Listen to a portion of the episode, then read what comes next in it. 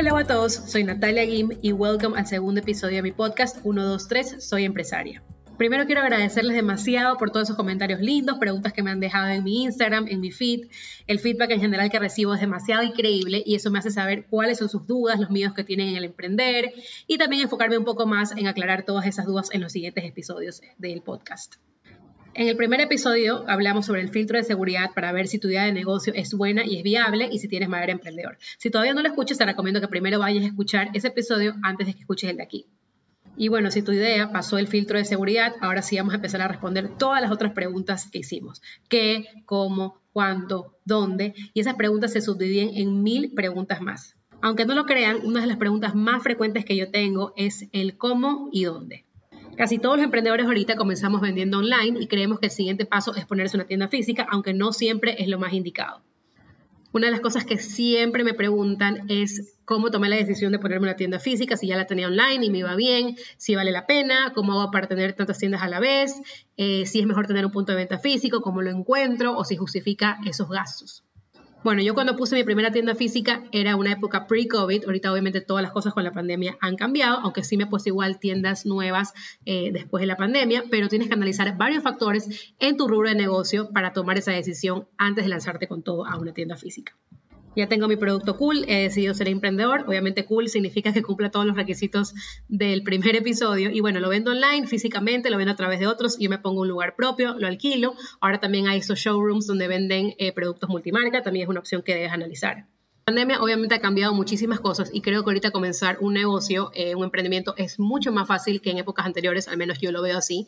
Ahorita existen plataformas, especialmente eh, TikTok, que es como ahorita la que tiene más acogida, que hace que así yo no tenga amigos a quien venderle mis productos, si yo tengo algo que realmente tiene mucho potencial y lo subo a esa plataforma, puede ser que me viralice aún así sin tener un solo contacto o un solo follower. Entonces eso es algo que evidentemente ha cambiado en el último año y hay que sacarle muchísima ventaja. Así que bueno, tomando en cuenta que yo ya tengo mi marca, mi logo, tengo mi producto, eh, tienes que obviamente primeramente hacerte una página de Instagram y una página de Facebook. Así sea que Facebook solamente lo utilicen ahorita las abuelitas, te va a facilitar la parte de los ads en Instagram y poder hacer tu online shop. Así que se los recomiendo porque es algo que tienen que hacerlo de todas maneras. Bueno, este episodio voy a mega resumir el asunto de Instagram porque creo que eso tengo que hablar varios episodios sobre eso. Instagram es todo un mundo y creo que es la base más importante para dar a conocer tu negocio al mundo. Eh, en general, cuando vayas allá a lanzar tu marca, que la vayas a dar a conocer y tengas tu perfil de Instagram, primeramente decide el estilo en el que quieres comunicar tu marca, los colores, el tipo de fotos, el tono en el que vas a dirigirte a los clientes para poder eh, ser uniforme y no es que publiques una foto hoy día con fondo rosado y mañana con fondo blanco. O sea, eso tiene que tener como una coherencia, porque como les decía, Instagram es la forma en que yo quiero que el mundo me vea. Yo, como casi todos los emprendedores, comencé eh, vendiendo, creando mi, mi, página online y también mi página de Facebook en ese momento. No tenía página web. Yo mismo tomaba las fotos, yo mismo grababa las stories, yo mismo respondía a los mensajes. O sea, yo era el 99% de todas las transacciones. Tomé la decisión de ponerme mi primera tienda online. Eh, me acuerdo clarito que tenía más o menos eh, alrededor de 10.000 seguidores. La verdad es que yo creo que la parte online yo la hice bastante bien desde el principio, aunque la hice yo misma, porque más o menos en unos pocos meses yo ya tenía esta comunidad de 10.000 seguidores. En esa época ni siquiera se pagaban anuncios en Instagram, o sea que realmente eran seguidores que eran la mayoría de la ciudad. Tenía un 20% de seguidores que yo les mandaba a otras provincias, pero básicamente era gente de la misma ciudad que yo me sentía súper feliz con mi comunidad. La verdad es que yo vendía, eh, no me voy a quejar porque la verdad es que sí vendía, pero me sentía frustrada en otros aspectos. Por ejemplo, me pasaba que 7 de 10 veces que me escribían me decían que mis productos eran lindos, que el precio les parecía bien, así que por ese lado tenía completos el check de que mi producto era bueno, pero en mi rubro de negocio, y al menos como la gente es en la ciudad en donde yo vivo, en Ecuador en general, eh, la gente es muy last minute y poco planificada. Entonces quería decir que ellos no estaban dispuestos a esperar por mis productos, o sea, lo querían inmediatamente. Querían más opciones donde escoger, o sea, no, no querían como que solamente ver las opciones que tenían Instagram, sino que me decían, dame más variedad de opciones, y se estresaban por tener que todo verlo por la plataforma de Instagram. Por si acaso, antes de lanzarme a la tienda física, yo igual ya me había puesto mi página web, igual siempre les mandaba el link, que pueden escoger de aquí, pero realmente los productos de la entrega no era inmediato. O sea, yo en ese momento eh, mandaba los productos por servir entrega, la gente tenía eventos como el mismo día, algo que regalar, y realmente perdía muchas ventas porque no tenía ese servicio como inmediato. Particularmente en el rubro en el que yo me dedico, que es todo lo que es un gift shop, esa compra es una compra muy sentimental y de impulso. A veces pasa que tú tienes un presupuesto de lo que quieres comprarle, por ejemplo, a tu mamá, a tu novio, dices, sabes que lo que quiero gastar son 50 dólares, pero voy a la tienda y veo algo que me encantó o veo más cositas, termino comprando algo diferente de lo que me imaginé, eh, o comprando más cosas y me salgo hasta incluso muchas veces el presupuesto, porque me imagino la reacción que va a tener la persona que se la regalo, me emociono y simplemente digo, no, esto es. Entonces sí pasaba que yo vendía online, eh, vendía bien, la verdad, pero me pasaba mucho de que las personas me decían, bueno, tengo el presupuesto de 50 dólares, ¿qué me alcanza con eso? Y las personas simplemente se limitaban a lo que habían visto en la foto, era lo único que querían y ya. En otras ocasiones, cuando no tenía tanta suerte, les decía, bueno, te lo puedo pasar dejando el día de mañana o me demoro dos días en hacerlo. Pasaba que la persona me decía, no, qué pena, realmente el cumpleaños que tengo es hoy día, para la próxima va a ser todas esas ideas y todo ese estrés estaba rondando por mi cabeza y la verdad es que dije, no, tengo que ponerme una tienda física o voy a empezar a perder mis clientes porque realmente no los puedo atender. Y ahora sí, empiezo a aclarar sus dudas. Tener un espacio físico es una decisión muy pensada, no es una decisión que se toma así nomás. Para los que conocen un poquito de mi marca, conocen un poco de mí, eh, les cuento que yo he abierto hasta el momento siete puntos de venta diferentes, todos realmente con bastante éxito. Como obviamente vivo la vida del centro comercial, cuando voy a visitar las tiendas, me pasa muy seguido, esto independientemente de la pandemia, que entro al centro comercial y digo, ay, qué lindo, este, una persona decidió emprender y puso un negocio nuevo. Avanzo un poquito más y veo el local o veo el negocio y el 90% de las veces en que veo un negocio nuevo digo, qué pena, esto no va a durar más de unos meses o qué pena, tal vez la persona no buscó la asesoría correcta. Y tristemente, como les digo, pasa muchísimo. O sea, pasan los meses, pasan cuatro meses, seis meses y veo que el negocio que vi, que había recién inaugurado con toda la ilusión del mundo, no pudo soportar la carga y los gastos fijos que implica tener un local y simplemente cerró. Esto es algo obviamente súper triste porque yo me pongo en el lugar de la persona, del emprendedor, que gastó sus ahorros, su tiempo, sus ilusiones. Eh, generalmente uno se le baja la autoestima por el piso y la verdad es que no quiere decir que tu producto eh, no tenía la acogida. Simplemente puede ser que no tomaste las decisiones correctas o no te hiciste las correctas preguntas, cualquiera de las dos. Así que imagínense a mí en ese momento, yo estaba, digamos, feliz porque estaba vendiendo, en general me iba bien, pero me sentía, me sentía frustrada porque decía, no, yo puedo crecer, no estoy atendiendo a mis clientes, perdía clientes que me decían, te quiero comprar, pero te puedo comprar en otra ocasión porque realmente ahorita no me planifiqué y no, no me puedes atender.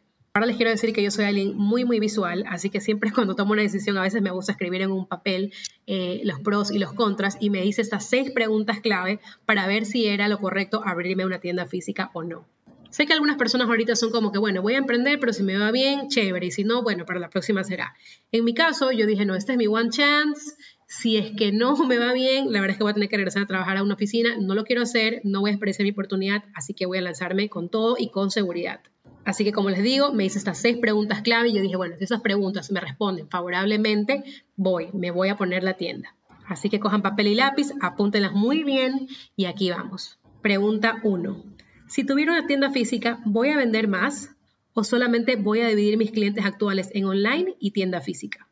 ¿Y qué es lo que quiero decir con esto? Muchas veces he escuchado de otros emprendedores que se lanzan a poner una tienda física, pero lo que pasa es que triplican o duplican sus gastos, no venden más porque los clientes que ya tienen son los mismos y simplemente algunas veces van a la tienda física y otras veces piden por internet. Conclusión, el negocio no es nada rentable. Pregunta 2. Si vendo más por tener una tienda física, va a ser lo suficiente para cubrir los costos fijos que me genera esa tienda física, es decir, arriendo, gastos, personal, servicios básicos. Porque sí, evidentemente puedo vender más, pero esas ventas extras que genero van a ser lo suficiente para cubrir todos esos costos nuevos. Pregunta 3. ¿Voy a tener productos suficientes para llenar el espacio y reponerlos a tiempo si tengo acogida? No hay nada peor que ver una tienda vacía. Si tienes una tienda física, vas a tener que estar ahí al pie del cañón viendo que se repongan todos los productos nuevos a tiempo y tu tienda nunca se quede vacía. La mentalidad de la gente es así. Va a una tienda, la ve vacía y dice, uy, esta tienda está en bancarrota. Y realmente se da una mala impresión y ya no vuelven a ir. Pregunta 4. ¿Tener una tienda física me va a ayudar a mejorar mi imagen y darme más a conocer? O simplemente la gente que ya es mi cliente y me conoce en mi tienda online cree que no hay ninguna diferencia y que tener la tienda online basta y sobra. ¿Qué quiero decir con esto? Que si tu tienda la vas a tener como una especie como de bodega, showroom, warehouse, al que la gente le da lo mismo ir o no, no justifica tener ese gasto adicional porque la gente va a seguir prefiriéndote comprar online. Pregunta 5. Estoy consciente de que vender en una tienda física requiere otros skills totalmente diferentes a los que requieren vender online. Y lo que quiero decir con eso es que si eres un emprendedor que vende online y tiene los productos en su cuarto, en su closet, a nadie le importa o realmente nadie va a ver cuál es el orden que tú tienes. Pero si tienes una tienda física, va a importar la atención de las personas que atienden, va a importar la exhibición, va a importar la limpieza, el orden, cómo tienes distribuidos sus productos, respetar los horarios y las reglas del centro comercial y muchas otras cosas más. Y la última pregunta, la 6. ¿Tengo la locación ideal donde creo que voy a poder atender a mis clientes potenciales? ¿Qué significa locación ideal? Puede ser que tú encuentres un lugar maravilloso, pero si está fuera de tu rango de precios, no es ideal. Puede ser que encuentres un lugar con el precio ideal, pero la ubicación no es la adecuada. Y también puede pasar que tenga la locación a un buen precio, pero no tengo ni idea de cómo exhibir los productos. Y ahora sí que les he dicho mis seis preguntas clave para saber si te pones una tienda física o no. Les quiero recordar que vender online tú siempre puedes apagar tu canal. Es decir, puedes poner en un post que estás de vacaciones. Si tienes una página web simplemente pones out of stock o la deshabilitas. Pero en una tienda física la cosa cambia. Sobre todo si estás en un centro comercial. El local nunca puede cerrar. Vas a tener que trabajar en los horarios establecidos eh, así sea que te digan abre a las 8 de la mañana y a las 8 de la mañana no hay ningún cliente, vas a tener que trabajar en tu cumpleaños, en Navidad, en fin de año, de lunes a domingo. Que todavía no conocen la vida del centro comercial, al centro comercial no le importa si tú te enfermaste, si te caíste, si te rompiste la pierna. Si tú no abres el local a la hora que tiene que ser o cierras simplemente un día, créanme que las multas son bien altas. Y ahora sí voy a la parte más feliz de esta historia. Una vez que yo me respondí todas esas preguntas y las respuestas eran sí, sí, sí, yo dije, ok, me pongo a mi tienda online situación actual en ese momento, tenía 10.000 seguidores, casi todos eran de mi ciudad, era una comunidad súper linda que estaba súper pendiente de todas las cosas que yo hacía y realmente tenía un engagement buenísimo cuando los clientes me compraban, pueden creer que hacían hasta el favor de ir a recoger las cosas a mi casa. O sea, a veces se les mandaba por entrega, cuando no podían esperar me decían, no te preocupes, yo las voy a recoger a tu casa. Así que muchos de mis clientes que me conocen hasta el día de hoy y me compraban desde el principio, literal, conocen hasta mi casa. Y bueno, yo soy una 100% believer de la ley de la atracción y el universo. Generalmente cuando yo decido algo y me lo manifiesto, yo digo, bueno, si esto es para mí, va a venir solito o sin mucho esfuerzo, tampoco solito, pero sin mucho esfuerzo y las cosas se van a dar para que ese siguiente paso suceda. También me pasa que a veces yo quiero algo y por algún motivo no se dan las cosas, se hace muy forzoso y también, ojo, que no me amargo en esos momentos, sino que yo no, voy a parar esto y simplemente siguiente página. Porque a veces yo digo, bueno, por algo debe ser que no me están sucediendo las cosas por sí solas. Les cuento todo eso porque yo en mi cabeza ya estaba en una búsqueda no oficial de mi, mi punto de venta, de mi primer punto de venta.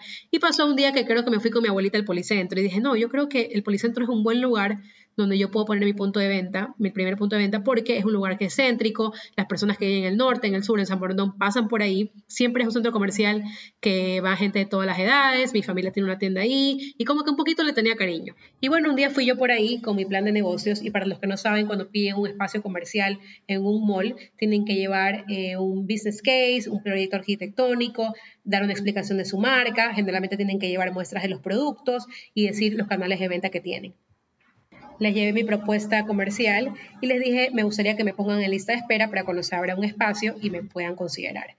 Cuando vas a un mall que tiene una gran afluencia de público, en este caso el Policentro la tiene, siempre hay lista de espera. O sea, realmente es muy raro que te digan hay un espacio disponible porque hay muchas personas que quieren entrar. Y eso se los digo hasta en pandemia. Simplemente pasó que una persona que había estado en el lugar donde yo estoy actualmente no había podido cumplir el contrato y me dijeron, bueno, Natalia, la verdad es que normalmente no hay espacios libres, pero ahorita pasó eh, este incidente y la persona va a salir, tenemos un espacio disponible exactamente en un mes. La verdad es que yo me quedé como que, wow, o sea, en un mes no tenía ni la más mínima idea que me iban a decir. Era un mes de enero y yo tenía que abrir más o menos un mes después, que era justamente una semana antes de San Valentín. Ni siquiera lo pensé dos veces, como ya saben, creo en la ley de la atracción, dije que sí y yo me las arreglaba e iba a abrir exactamente en un mes. Yo ya tenía ahí mis ahorros de la página web, de mis ventas online, contraté al arquitecto, que con respecto a ese tema les recomiendo que busquen a alguien que entienda sus ideas, con quien tenga química, no se vayan únicamente por el asunto del precio. Eh, realmente es una muy buena decisión la que yo tomé porque mi arquitecto me sigue haciendo mis proyectos hasta el día de hoy. Esos planos los repetimos muchísimas veces y mi arquitecto lo sabe. Yo tenía una idea muy concreta en mi cabeza y no quería que esa idea sea diferente. Quería causar una experiencia en los clientes y la verdad es que no me da pena hacerle repetir el trabajo. Y ahora sí viene el día de la apertura, yo estaba agotada los días anteriores porque había que empacar los productos, ver cómo iban a ir exhibidas las vitrinas, eh, poner los precios, cargar todo un sistema contable, ver las facturas, ver que todos los muebles queden lindos. O sea, fue un mega trabajo para mí en ese momento. Yo había hecho una invitación, se la había mandado a mis conocidos, a mis familiares, a mis amigos, había anunciado en Instagram que iba a abrir ese día y les juro sin exagerar que muchísimos de mis clientes me dijeron, qué lindo, vamos a ir a apoyarte, eh, vamos a conocer tu, tu tienda, vamos a celebrar contigo, queremos ver todos los productos que tienen. O sea, realmente yo sentí que siempre fui súper apoyada en ese aspecto. El día que inauguré, literalmente no tenía ni letrero, algunas luces no prendieron, el sistema no se cargó, ni siquiera me alcancé a bañar, solamente casi que me cogí una cola de caballo y me puse la ropa y me fui. Hasta en la foto se me ve que estoy súper cansada. Para que sepan eso, las próximas, eh, siempre cuando inauguro, lo hago un par de días después de abrir. Pero fue algo hermoso estaba toda la gente que yo quería, que era importante para mí, veía a mis clientes que siempre me compraban, fue súper lindo y yo veía la reacción de la gente que decía que lindo, eh, obviamente compraban cosas, eh, simplemente me visitaban, se tomaban fotos conmigo, pero yo sentía que realmente la acogida era real, o sea, no era por compromiso, sino que realmente les gustaba las cosas que yo tenía en la tienda. Los administradores del centro comercial también fueron, me visitaron, que estaban súper contentos eh, de haberme dejado entrar, que el proyecto era lindo. Y la gente que pasaba por el pasillo también decía, uy, qué lindo, qué chévere, miren este local nuevo, se tomaban fotos, compraban cositas. Fue realmente algo hermoso. Creo que fue uno de los días más felices, en serio, que he tenido. Ya de ahí vinieron los días reales, donde no es la inauguración, donde no van tus amigos, pero yo siento que sí cumplí todas las preguntas que estaban en mi checklist. La gente compraba porque se incentivaba en las cosas que veía. Venían clientes que querían comprar regalo al último minuto y se veían contentos. Empecé a desarrollar productos en base a, lo que la gente me pedía, a los comentarios que recibía de los clientes de forma directa. Le puse finalmente una cara a mis clientes eh, online y ya los conocía, sabía sus gustos, veía las reacciones cuando veían los productos. Y unos días más tarde llegó mi primer San Valentín, que es el día más importante para mí en todo el año. Les juro que no les voy a exagerar con lo que les digo. Había fila para comprar y con fila no me refiero a cuatro o cinco personas. Literalmente el centro comercial apagaba las luces y la gente seguía haciendo fila para comprar, no se quería ir, no querían ir a comprar a otro lugar. Gente que obviamente yo no conocía, que eran personas que pasaban por ahí, habían ido los días anteriores, o gente que había ido y recomendaba por, por, stories o en Instagram eh, que vayan a visitar mi tienda.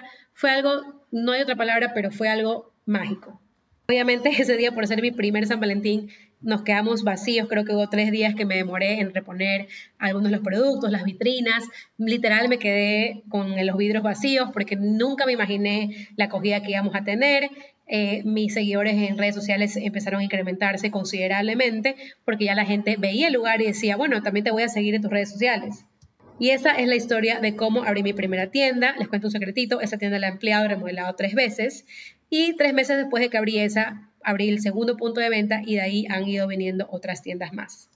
Ahorita veo el tiempo, van 18 minutos, no quería que cada episodio se pase de 15, pero bueno, la idea de contarles todo sobre esta primera tienda y un poco las preguntas que yo me hice para tomar esa decisión es de que muchos emprendedores se ven como que estresados o creen que ese es un paso que tienen que dar y no necesariamente es así. Tienen que pensar muy bien antes de dar ese paso porque puede ser que tengas un emprendimiento que funcione muy bien, muy bien online y gastarte tus ahorros en dar ese paso puede ser que haga que quiebre tu negocio o que simplemente sea un fracaso que no tienes que aumentar a tu lista. Y ahora sí me despido. Me encantó compartir esas experiencias y recuerdos lindos con ustedes. No se olviden dejarme sus preguntas y feedback para ver los temas de los siguientes episodios y también recomendarles a sus amigas, amigos este podcast para quien creen que lo pueda necesitar. Así que nos vemos en el siguiente episodio de 1, 2, 3, Soy empresaria. Bye.